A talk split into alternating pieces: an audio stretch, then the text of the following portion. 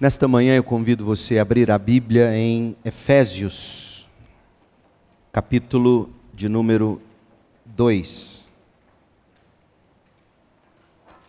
Nós vamos ler do verso 1 ao 5. Estamos refletindo sobre por que e o que nós devemos recordar no Natal.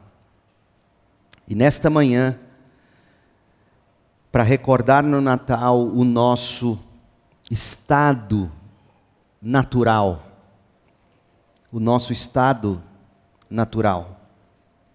Efésios 2, de 1 a 5. Paulo, inspirado pelo Espírito de Deus, escreveu estas palavras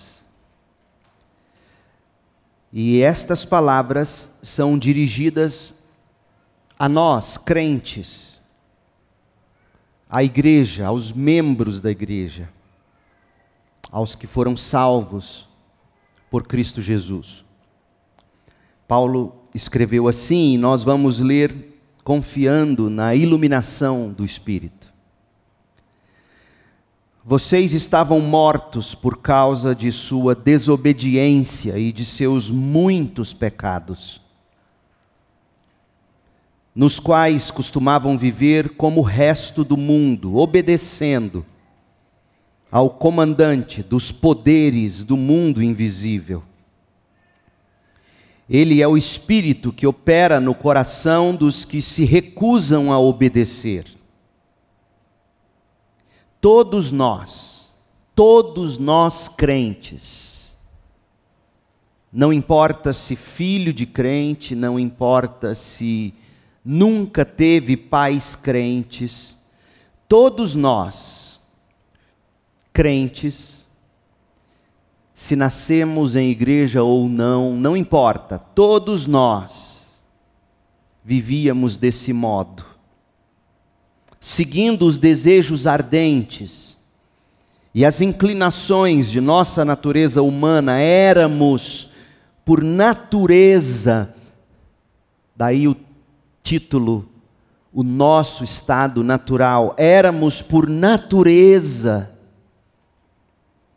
no nosso estado natural, nós éramos merecedores da ira, como os demais. Mas Deus é tão rico em misericórdia e nos amou tanto, que, embora estivéssemos mortos por causa de nossos pecados, Ele nos deu vida juntamente com Cristo. É pela graça que vocês são salvos. Termina aqui a leitura da palavra de Deus. O advento de Natal, esta época em que estamos, os quatro domingos que antecedem ao dia de Natal, o, o advento de Natal é uma das épocas mais aguardadas do ano. Aliás, parece-me que este período, não sei se você tem a mesma impressão, mas parece-me que este período é o período mais especial e, e, o mais desejado no coração das pessoas.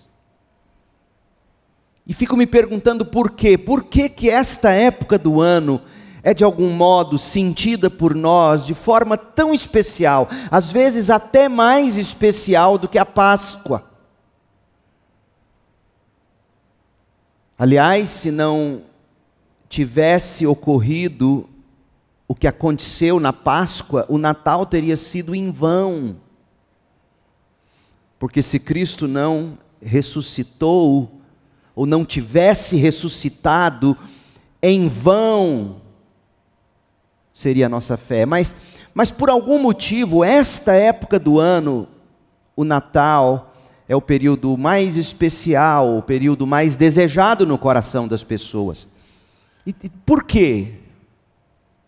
Talvez por conta dos recessos escolares, recessos de trabalho, as férias, não sei. E aí você junta essas férias, esses recessos, com esta ocasião que é tão festiva quando se usa para se reunir pessoas queridas, para se trocar presentes. Talvez porque de algum modo tudo parece contribuir para se ter uma atmosfera mais aconchegante. Talvez porque logo se emenda o ano novo, então a gente tem a chance de, de renovar as esperanças, renovar votos, eu não sei, mas sei que se trata sim de uma época muito feliz, o advento do Natal, pelo menos para a maioria. Mas será que as pessoas sabem mesmo por que se celebra o Natal? Você sabe por que nós celebramos o Natal? Sim, o Natal é a data, é a época quando nós celebramos o nascimento de Jesus. Eu sei que você sabe disso. Mas você sabe por que Jesus nasceu? O anjo do Senhor que apareceu a, José em sonho, ele explicou a razão do Natal. Veja comigo em Mateus, no capítulo 1, no versículo 20 e no 21. Mateus 1, 20 e 21. Jesus, o anjo vai explicar. José, filho de Davi, o anjo está dizendo a ele: não tenha medo de receber Maria como esposa, porque a criança dentro dela não é de qualquer outro homem, não, não foi fruto de adultério ou de fornicação. A criança dentro dela foi concebida pelo Espírito Santo. Para quê? Verso 21. Maria terá um filho e você lhe dará o nome de Jesus. Por quê? Porque Jesus salvará seu povo de seus pecados porque Jesus salvará seu povo dos seus pecados. Por que nós celebramos o Natal? Nós celebramos o Natal, o Natal existe porque nós precisávamos, nós precisamos de um Salvador, alguém que nos salve de nossos pecados. Agora, a amplitude do que significa ser salvo dos pecados, a magnitude disso, a profundidade disso, o que significa ser salvo dos pecados, é o que nos faz dedicar estes sermões do advento de Natal 2023. Esta é a terceira mensagem.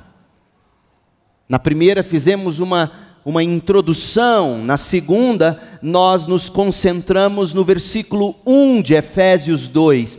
Mas deixe-me recordar com você quais são as três razões pelas quais Paulo, em Efésios 2, de 1 a 3, por que que Paulo, ou melhor, como é que Paulo explica por que nós precisamos de um Salvador para nos salvar dos nossos pecados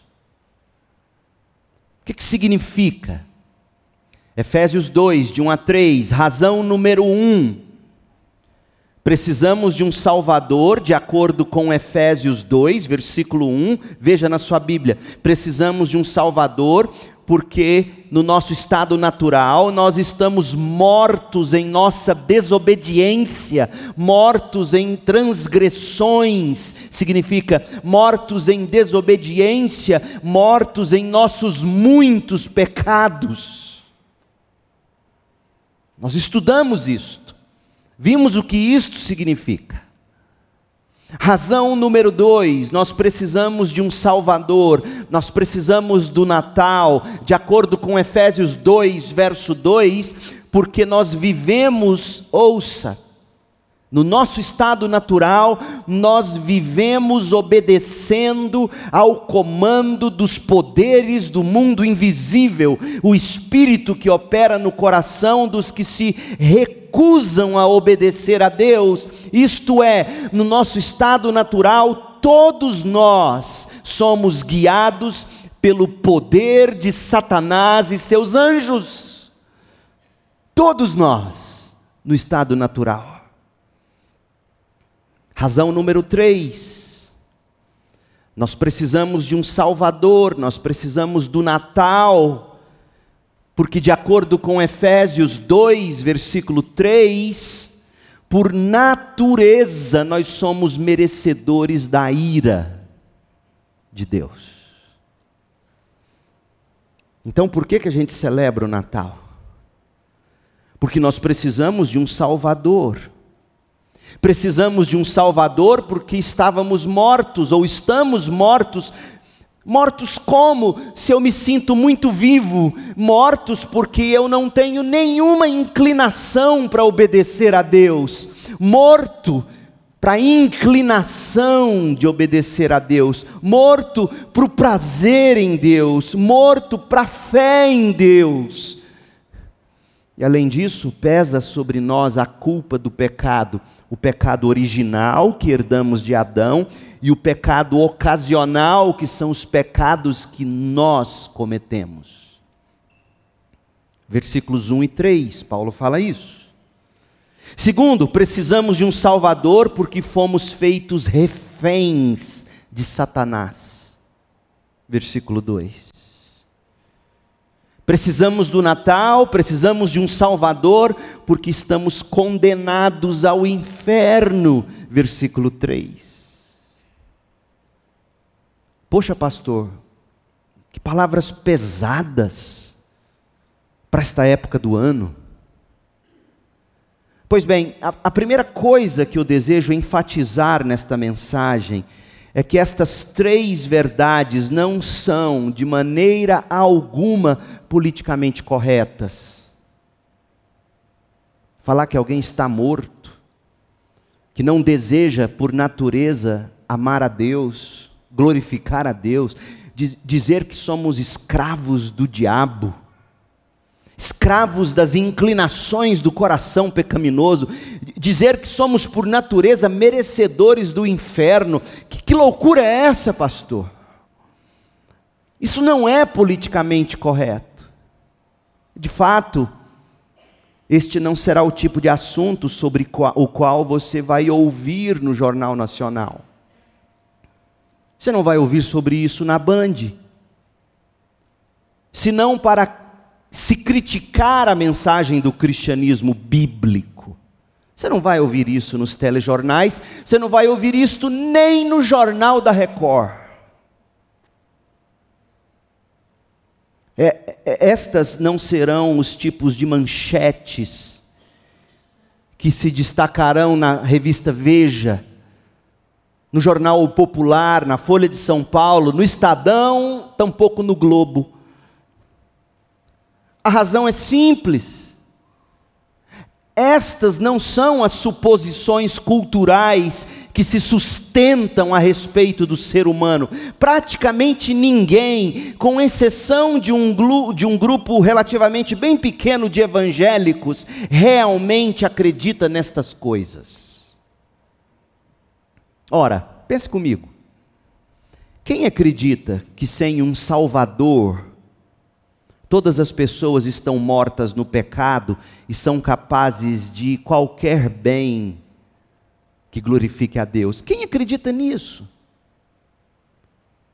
Se até mesmo ao pregar o Evangelho, gente que se diz evangélica vira para o sujeito e diz: Você é muito bom, você tem um coração muito bom. Só te falta Jesus, como se Jesus fosse um acessório. Quem acredita que sem um Salvador, sem o Natal, sem a Páscoa, todas as pessoas estão mortas no pecado e são incapazes, no seu estado natural, de, de, de fazer, de realizar qualquer bem espiritual que glorifique a Deus?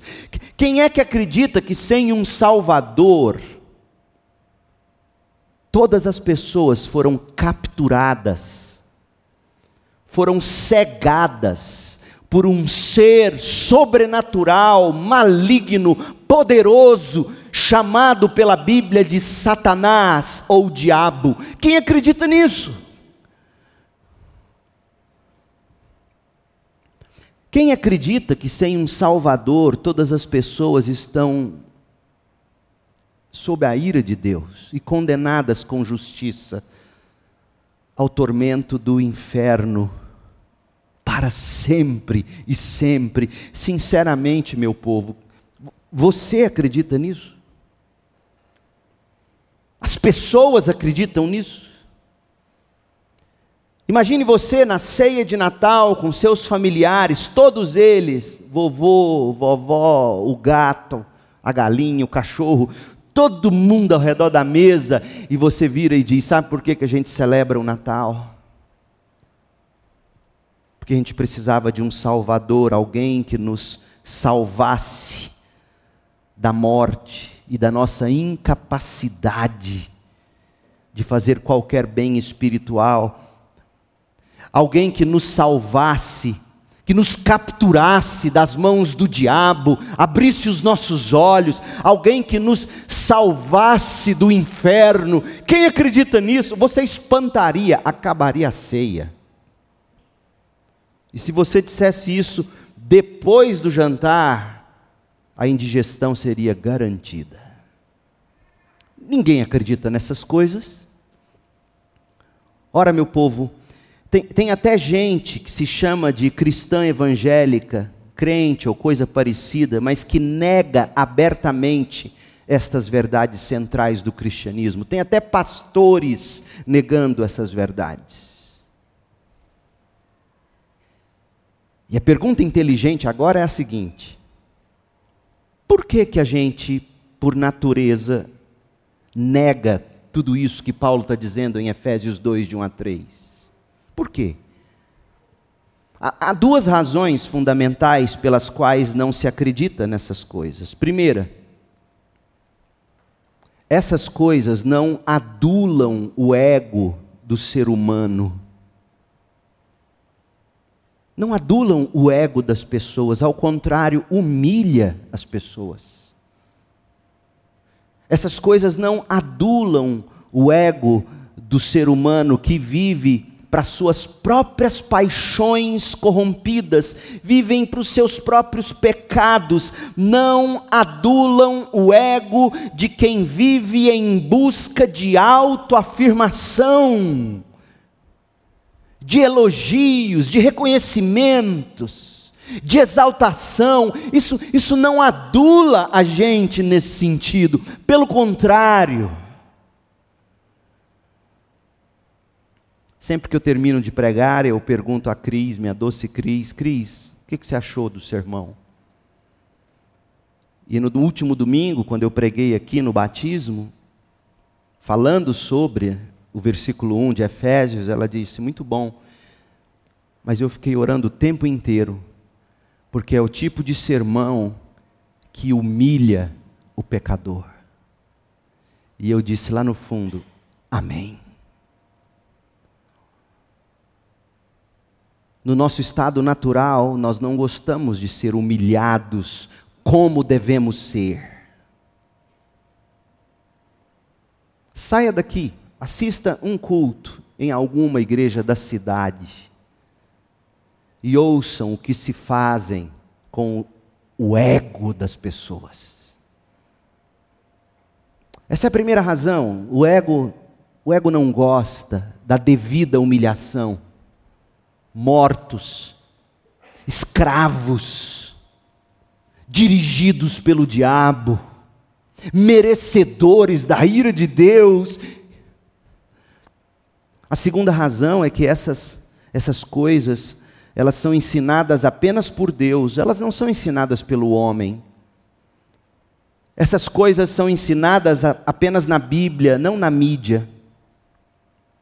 E como todo mundo corre atrás de ouvir apenas aquilo que agrada, não é mesmo? A gente corre atrás de ouvir e de assistir e de ver e de ler apenas o que nos agrada. Ainda mais esta geração que não gosta de jeito nenhum de ser contrariada. De jeito nenhum. Converse com os profissionais, conversem com os, os donos de empresa, converse com quem tem que contratar pessoas e, e ouça deles a respeito desta geração. Ninguém, sobretudo esta geração, gosta de ouvir aquilo que de algum modo desagrada. E todo mundo, por causa disso, passou a tomar a Bíblia não como a verdade de Deus que tem que ser lida e entendida, tal como Deus nos entregou. Não, não é assim. O que, que as pessoas fizeram, já que não tem como negar a Bíblia, já que não tem como fugir da Bíblia, as pessoas passaram a dizer que este livro, tal como ele é, ele é um livro opressivo desatualizado.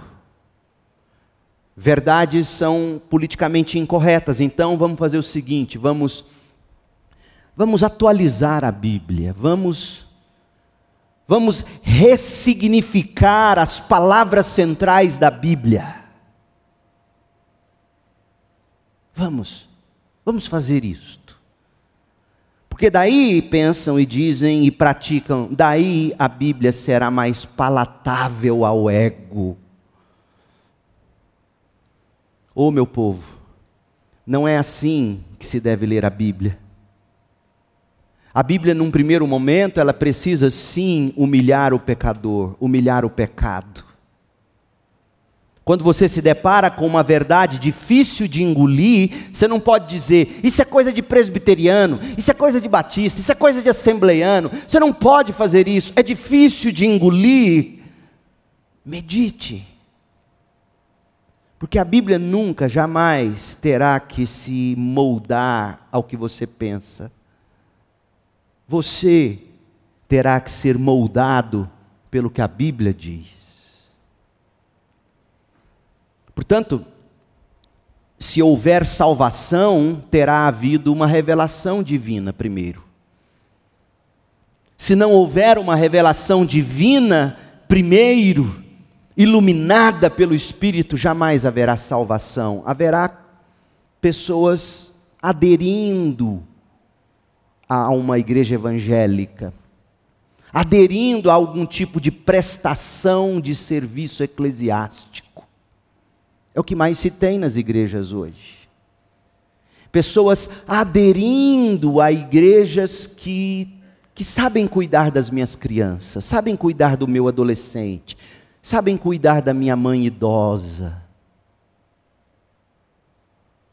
que oferecem um, um, um repertório musical que, que apela às minhas emoções, sem importar de forma alguma com conteúdo teológico.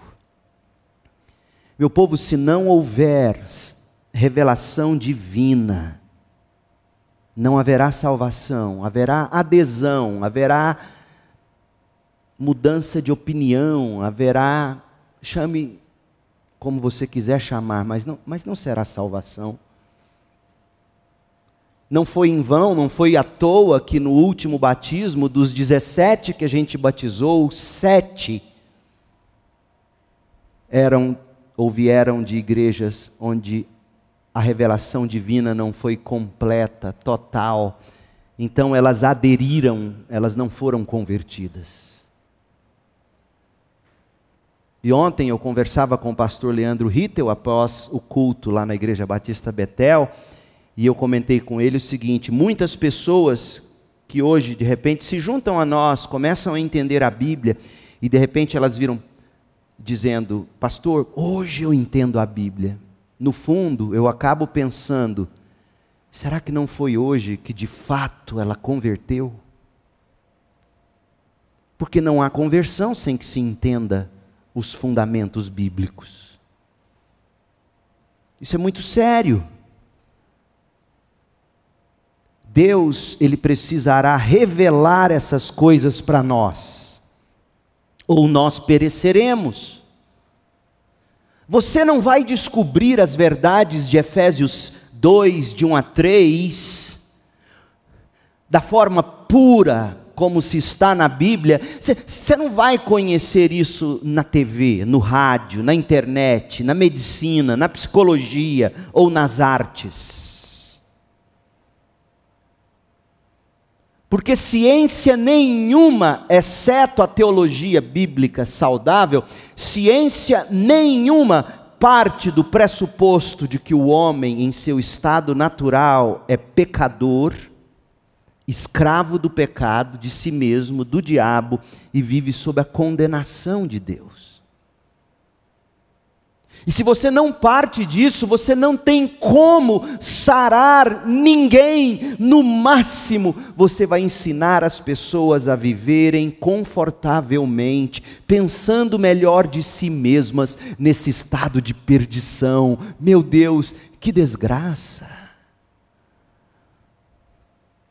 Você vai aprender a verdade a respeito de nós mesmos, de si mesmo, somente através da palavra de Deus. Desse modo, uma vez que tenhamos olhos abertos para a verdade que Deus revela na Bíblia, então nós seremos capazes de ver confirmações da verdade bíblica em praticamente todas as ciências e nas artes. Entendeu? Você capta o que a Bíblia diz, o Espírito abre os seus olhos, você entende a real necessidade do ser humano, e daí, com esses olhos novos que Deus te dá, com essas lentes, que são a Bíblia, você enxerga o ser humano, você faz ciência, você faz artes. Entretanto, se, se não começarmos com a interpretação que o próprio Deus faz a nosso respeito, nós seremos, nas palavras de John Piper, como cegos. Se eu e você não, não soubermos interpretar o homem, o ser humano, a si mesmo, de acordo com o que o próprio Deus revela, sobre nós, a gente vai ser como cegos que continuam a desenvolver teorias elaboradas para provar que não existe tal coisa como a visão. Porque é assim que o mundo vive. Sem o conhecimento de Deus, sem a revelação de Deus, o mundo vive para provar que quem busca a Deus faz isto como alguém que quer encontrar algo que não existe, como um cego que não se deu conta de que não existe visão e aí ele vive para provar que, que não existe visão.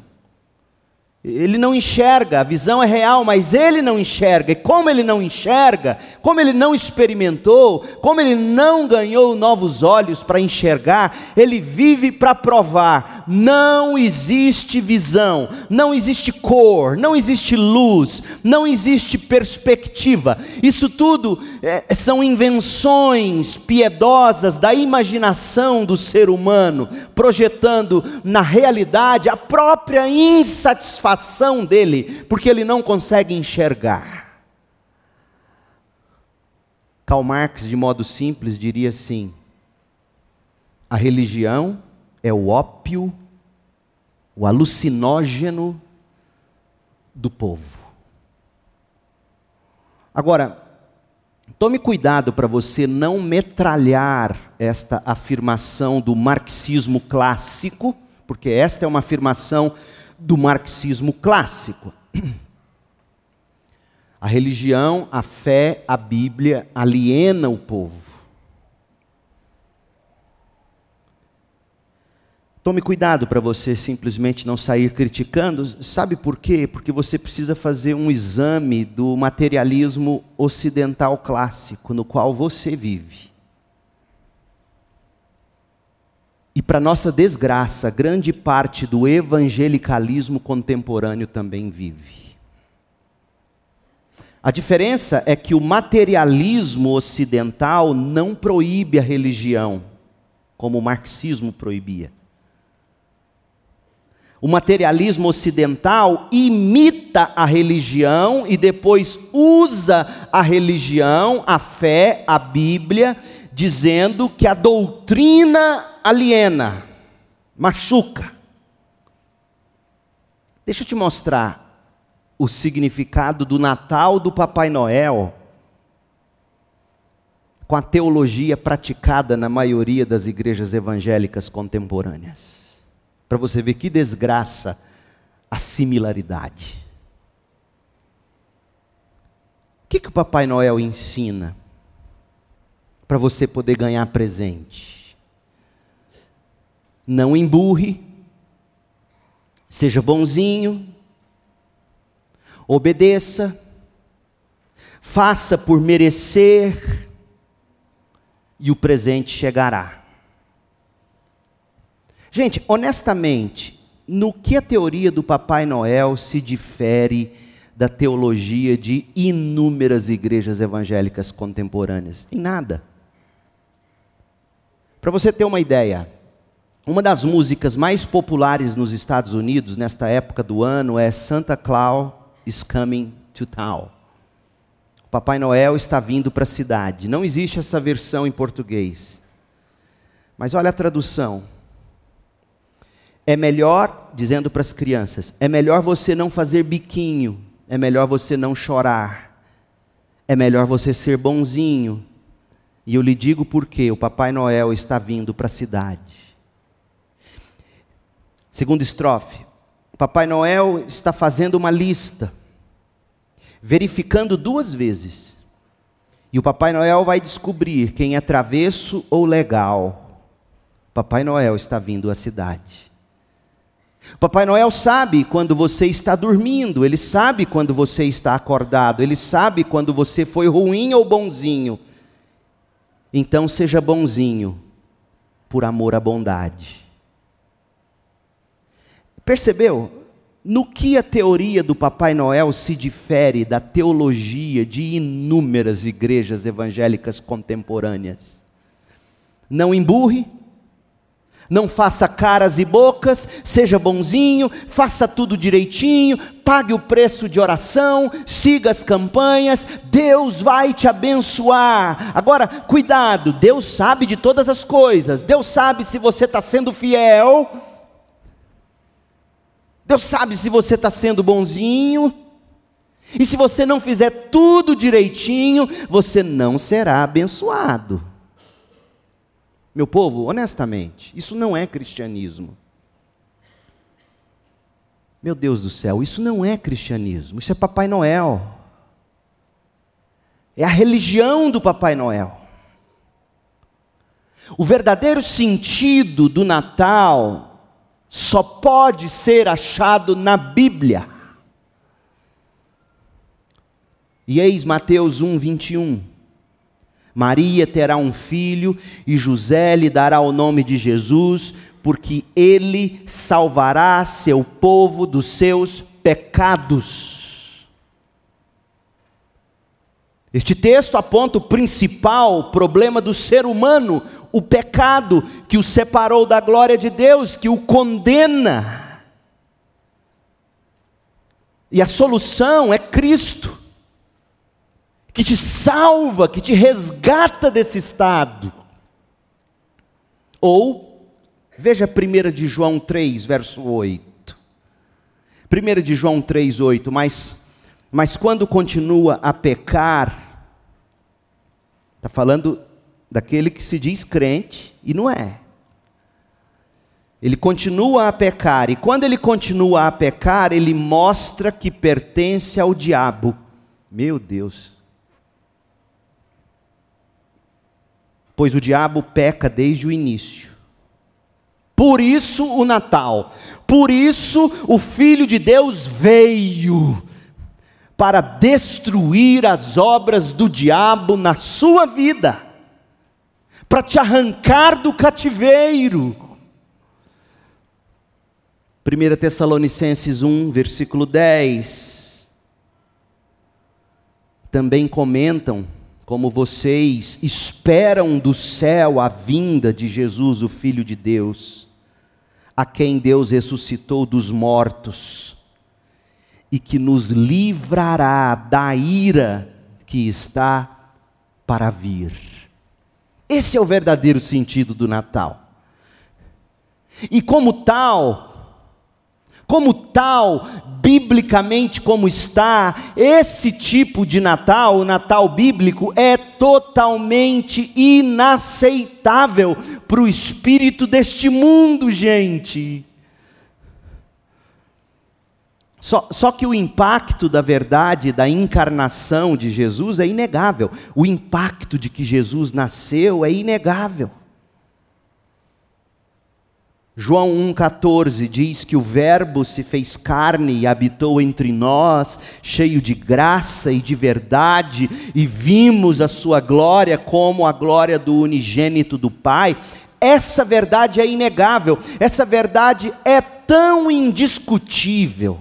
Preste atenção nisso. Que nestes desde o primeiro Natal, nestes 2023 anos de influência do Natal de Jesus, da encarnação de Jesus, sabe o que, que o diabo, o Deus deste mundo, fez? Em alguns lugares ele, ele destruiu completamente a celebração do Natal, noutros tantos, ele modificou o significado ele opera por trás do materialismo ocidental e também o materialismo filosófico. Porque ele é incapaz de destruir o Natal. Então, o que, que o diabo faz? Satanás imita o Natal com o Papai Noel. A religião do Papai Noel. Paulo chamaria de doutrina de demônio, a teologia do Papai Noel que varreu os púlpitos das igrejas e uma centena de outras armadilhas a fim de dirigir os impulsos do movimento religioso das massas para os canais economicamente lucrativos. Não é à toa que se diz pequenas igrejas, grandes negócios, para nossa tristeza. Canais economicamente lucrativos, é impressionante, pessoas que têm vindo de outras igrejas, num primeiro momento, quando foram comer, por exemplo, no Refugiados, que a gente serve o lanche gratuitamente, jantinha e tudo mais, eu vi diversas, e até hoje, quando visitam nossa igreja, chocadas, porque a gente não cobra. Porque tudo, tudo, tudo, tudo, tudo, tudo é vendido nas igrejas. É uma lástima. Para você ser abençoado, dizem, você tem que comprar, você tem que fazer, você tem que ter, você tem que, que, que ser generoso, você tem que, você tem que semear. Você, dinheiro é semente, você semeia e semeia muito, para você colher muito. Isso não é cristianismo. Isso é espiritualmente destrutivo. A única saída, minha gente, da escravidão cultural é ouvir o testemunho que o próprio Deus dá a respeito de nós. Eu não estou falando do testemunho do pastor Leandro Peixoto, eu não estou falando do testemunho da Igreja Batista, eu não estou falando do testemunho do Facebook, do Instagram, dos telejornais, eu não estou falando do testemunho das publicações das mídias impressas ou digitais, eu estou falando do testemunho dado a nós pelo próprio Deus. Sim, Deus falou a nós. A palavra de Deus preserva para nós a revelação de Deus. A Bíblia é a voz de Deus. Portanto, se, se, você permitir que a Bíblia Sagrada, e é isso que eu quero que você faça neste Natal, deixar a Bíblia Sagrada interpretar a sua condição real. Se você deixar isso acontecer, se você passar a se interpretar, não pelo que disseram, não pelo que se aprendeu, da família, por tradição, não o que o seu coração diz, mas se você passar a interpretar seus sentimentos, seus propósitos, sua vida, seu corpo, sua família, seu dinheiro, seu trabalho, igreja, se você passar a interpretar essas coisas à luz do que a palavra de Deus diz, você será salvo e viverá a vida abundante. Mas, mas saiba de o seguinte: você se, se sentirá um exilado, um peregrino neste mundo que não quer enxergar a vida pelas lentes da Bíblia Sagrada. Nem igrejas querem isso. Eu estou pensando em trocar o púlpito em 2024 para os 80 anos, colocar um de madeira mais bonitinho porque é insuportável ver pessoas, o que eles fazem com a Bíblia. Hoje, igrejas não têm mais nem púlpito. É uma mesinha, um copinho d'água, pastorzinho bacaninha, calça rasgada no joelho. Ele lê o texto, ele foge do texto, ele tripudia o texto e nunca mais volta para o texto. E fala em nome de Deus, fala em nome de Jesus, fala bonito. Fala ungido. Ah, como eu fui tocado. Nós somos cativos da palavra de Deus. E quanto mais cativo da palavra de Deus, mais você vai descobrir que Goiânia não é seu lar, Brasil não é sua terra, sua pátria. Mais você vai se sentir sozinho. Quantas vezes eu tenho ouvido de pessoas dizendo, pastor, eu, eu, me sinto, em outras palavras, eles dizem, eu me sinto exilado, eu me sinto como se eu não fosse daqui, eu me sinto sozinho no mundo em que eu estou vivendo. E é verdade, porque as pessoas não querem que a Bíblia interprete a vida delas e aponte para elas a salvação e a solução. Mas esse é o pequeno preço que a gente vai ter que pagar viver como exilados, viver como peregrinos, mas em sintonia com Deus. Esse é o preço. E agora eu vou começar o texto. 40 minutos. é óbvio que eu não vou pregar tudo. Mas eu quero apelar a você neste domingo, agora no finalzinho que eu tenho nesta manhã e hoje à noite, quando a gente voltar para cá neste texto, a segunda parte, o nosso estado natural. Eu quero que você considere seriamente as verdades dos versículos 2 e 3 de Efésios 2. A gente já considerou a verdade do versículo 1 na mensagem passada.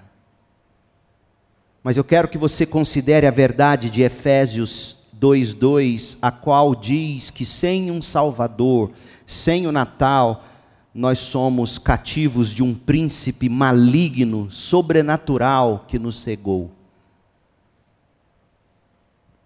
E eu quero que você considere a verdade de Efésios 2:3, a qual diz que sem um Salvador, sem o Natal, nós somos por natureza filhos da ira de Deus. Então comece comigo aqui. Veja Veja Efésios 2, 2. De fato, leia de novo comigo Efésios 2, de 1 a 2. Preste atenção. Nosso estado. A nossa condição espiritual, versículo 1. Vocês estavam mortos por causa de sua desobediência e de seus muitos pecados. Então, se alguém te perguntar, como é que eu estava morto? Se eu estou vivo? Se eu sinto? A resposta é simples. Sabe como é que você sabe que você estava morto ou está morto? É que não existe nenhum apetite para ler a Bíblia. Não existe nenhum apetite para congregar com o povo de Deus. Não existe nenhum apetite de ofertar com generosidade, de dizimar como deve ser na vida do crente. Não há nenhum apetite para as coisas espirituais. Esse é o morto. Ele está vivo, ele vai no shopping, ele compra, ele parcela as compras no cartão, ele compra o carro novo, ele tem a casa nova, ele está vivo. Ele come bem, ele bebe bem, ele dorme bem, ele está muito vivo no mundo, mas morto. Morto. sem desejos para Deus, sem apetite, sem vontade de obedecer a Deus, de conhecer os mandamentos de Deus. Morto. Vivo para o pecado, morto para Deus. E a prova é que ele vive em desobediência, em transgressões, em seus muitos pecados. Este é o, é o estado espiritual de quem não tem um Salvador. E é por isso que a gente precisa do Natal. Verso 2. A nossa o nosso agora o nosso estado natural o que consta na certidão de nascimento carnal de todos nós, sobretudo os que não têm um Salvador. Nós costumávamos viver como o resto do mundo, pecando, desobedecendo, como o resto do mundo. Mas nós vivíamos obedecendo outro rei, nós desobedecíamos o Rei dos Reis, o Rei Jesus, como o resto do mundo, mas nós vivíamos obedecendo a outro comando, não o de Deus, mas o, o comando dos poderes do mundo invisível. Quem é ele? Ele é o Espírito que opera no coração dos que se recusam a obedecer a Deus. Então, tem três coisas que eu quero ver aqui. Hoje à noite nós vamos vê-las por inteiro, eu vou apenas introduzi-las aqui agora. Primeiro, verso 2 de Efésios diz que tem um ser que governa sobre os poderes do mundo invisível. O meio do versículo 2, olha na sua Bíblia, diz que vivíamos obedecendo ao comando, à ordem, à voz de comando. Eu sou livre, as pessoas dizem, eu sou livre, que, que, e se orgulham de livre-arbítrio. Você não é livre, ponha isso na sua cabeça. Ou você obedece à voz de comando do diabo, ou você obedece à voz de comando de Deus. A questão não é sou ou não sou livre, a questão é quem é o seu comandante. É o diabo, é Deus. Ponha isso na sua cabeça, não se orgulhe, eu tenho meu livre-arbítrio, livre-arbítrio para obedecer ao, ao comandante dos poderes do mundo invisível, meu Deus. A questão é quem será o seu Senhor. O Natal existe para você ser capturado das garras do maligno Senhor e passar a viver sob o comando e no reino do bom, do grande e do todo-poderoso Senhor Jesus Cristo. É, é para isto que existe o Natal. Este ser, o verso 2 continua, é um espírito que atua no coração e na vida das pessoas que não têm o Salvador. O final do versículo 2, olhe na sua Bíblia, diz: Ele é o Espírito que opera no coração dos que se recusam a obedecer. Deixa eu te dizer uma coisa: às vezes você fica preocupado em querer explicar a Deus para as pessoas, a Bíblia. Muitos de vocês me procuram às vezes agoniado. Pastor, como é que eu ensino isso? Como é que eu explico? De acordo com este versículo, sabe do que a pessoa mais precisa? Não é de um bom argumento, é de um novo desejo. Porque Paulo está dizendo: o Espírito, o diabo, seus anjos, opera no coração dos que se recusam a obedecer. Não está dizendo que opera na mente dos que não têm o conhecimento. Eles, eles até sabem mas eles se recusam, eles não precisam de melhores argumentos, eles precisam de novos desejos, o desejo de obedecer a Deus, é disso que eles precisam. Então você sim ensina, mas você ensina orando, portanto, talvez muito mais do que argumentos filosóficos inteligentes dos seus lábios, o que essa pessoa precisa é de intercessão sobre os seus joelhos, orando por ela. Ó oh Deus, dê a ele, a ela, novos desejos, porque é isso que o diabo faz, ele opera no coração dos que se recusam recusam a obedecer. Há duas forças aqui. A própria vontade que, que está morta para Deus, e aí o diabo vem e monta nela, ou monta nela, como o cavaleiro sobre as nossas vontades. É isso que o diabo faz. Ele pega nossas vontades mortas, corrompidas, e faz dela o seu cavalo para fazer suas vontades. É humilhante a vida do homem no seu estado natural.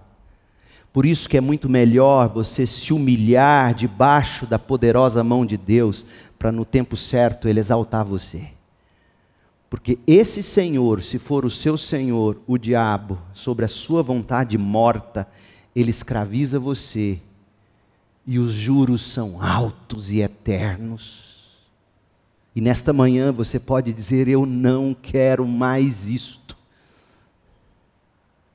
Eu não quero viver morto. Eu não quero o diabo sobre a minha vontade, eu quero ser livre. E aí você pode dizer simplesmente assim, olhando para Jesus, é simples assim: Senhor, eu reconheço minha vontade morta, meu pecado. Ó oh Deus, eu reconheço, eu admito, eu confesso, eu creio em Jesus como meu libertador e você será salvo. É simples e poderosamente assim. E sabe qual é o resultado disso? Olha o iníciozinho do verso 2. O resultado é que as pessoas sem o Salvador, elas andam ou vivem em sintonia com este mundo maligno. Verso 2, no início. Vocês costumavam viver como o resto do mundo. É, é, é isso que você tem aqui. Então hoje à noite eu quero convidar você para continuar e terminar comigo o estudo do nosso estado natural. Você vai vir hoje à noite. Você vai trazer pessoas hoje à noite. Você não vai ficar em casa hoje à noite. Você que está assistindo, pode vir, você virá hoje à noite. E se você não pode, se você de fato está longe, você vai contactar alguém e falar: você também não pode, assiste a transmissão. Porque hoje à noite eu quero olhar para o verso 2 e para o verso 3. E quero ver com você como é que você pode definitivamente se ver livre deste que governa sobre os poderes do mundo invisível. Ver-se livre desse espírito que atua no coração e na vida das pessoas que não têm o Salvador esse espírito que te faz viver como o resto do mundo. Jesus veio ao mundo para te salvar dos seus pecados, para te salvar das garras do diabo,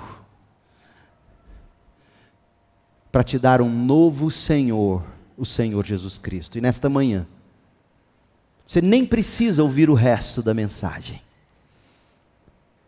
Basta você dizer: Senhor, me arrependo.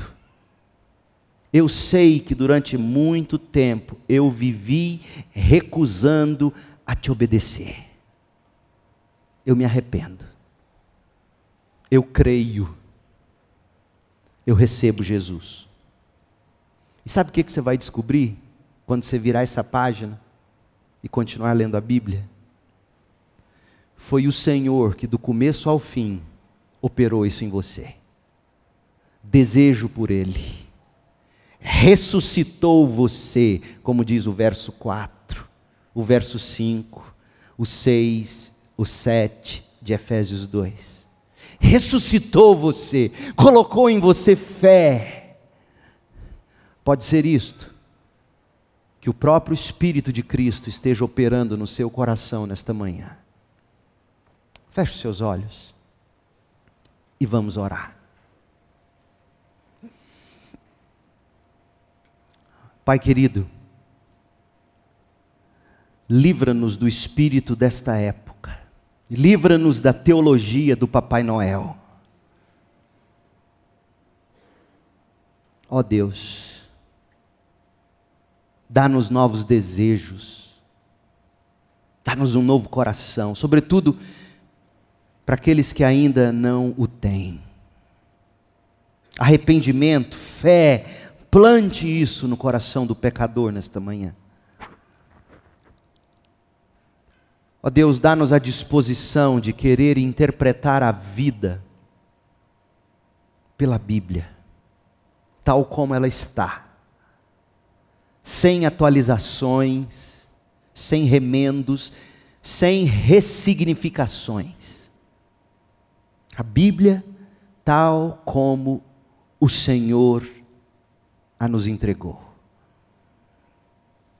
Ó oh Deus, faça de nós uma igreja, um povo que ama essa verdade e que ama gente a ponto de repartir essa verdade, de trazer para esta verdade. Ó oh Deus, traga teu povo hoje à noite Traga todos quantos precisam ouvir. Ó oh Deus, coloque um comichão no coração dos membros desta igreja, sobretudo dos que estão na letargia, sem congregar, como é costume de alguns, traga todos de volta. Que este seja um Natal que vai dividir águas nas nossas vidas, na nossa igreja. Ó Senhor, que o teu Espírito continue nos revelando a verdade. A tua palavra é a verdade, a verdade que liberta. Cristo é a verdade. Ó oh, Pai, muito obrigado pelo Natal. Ó oh, Senhor Jesus Cristo, muito obrigado por teres vindo. Ó oh, Espírito de Deus, muito obrigado por abrir nossos olhos. Nós oramos no nome doce do Salvador Jesus. Amém.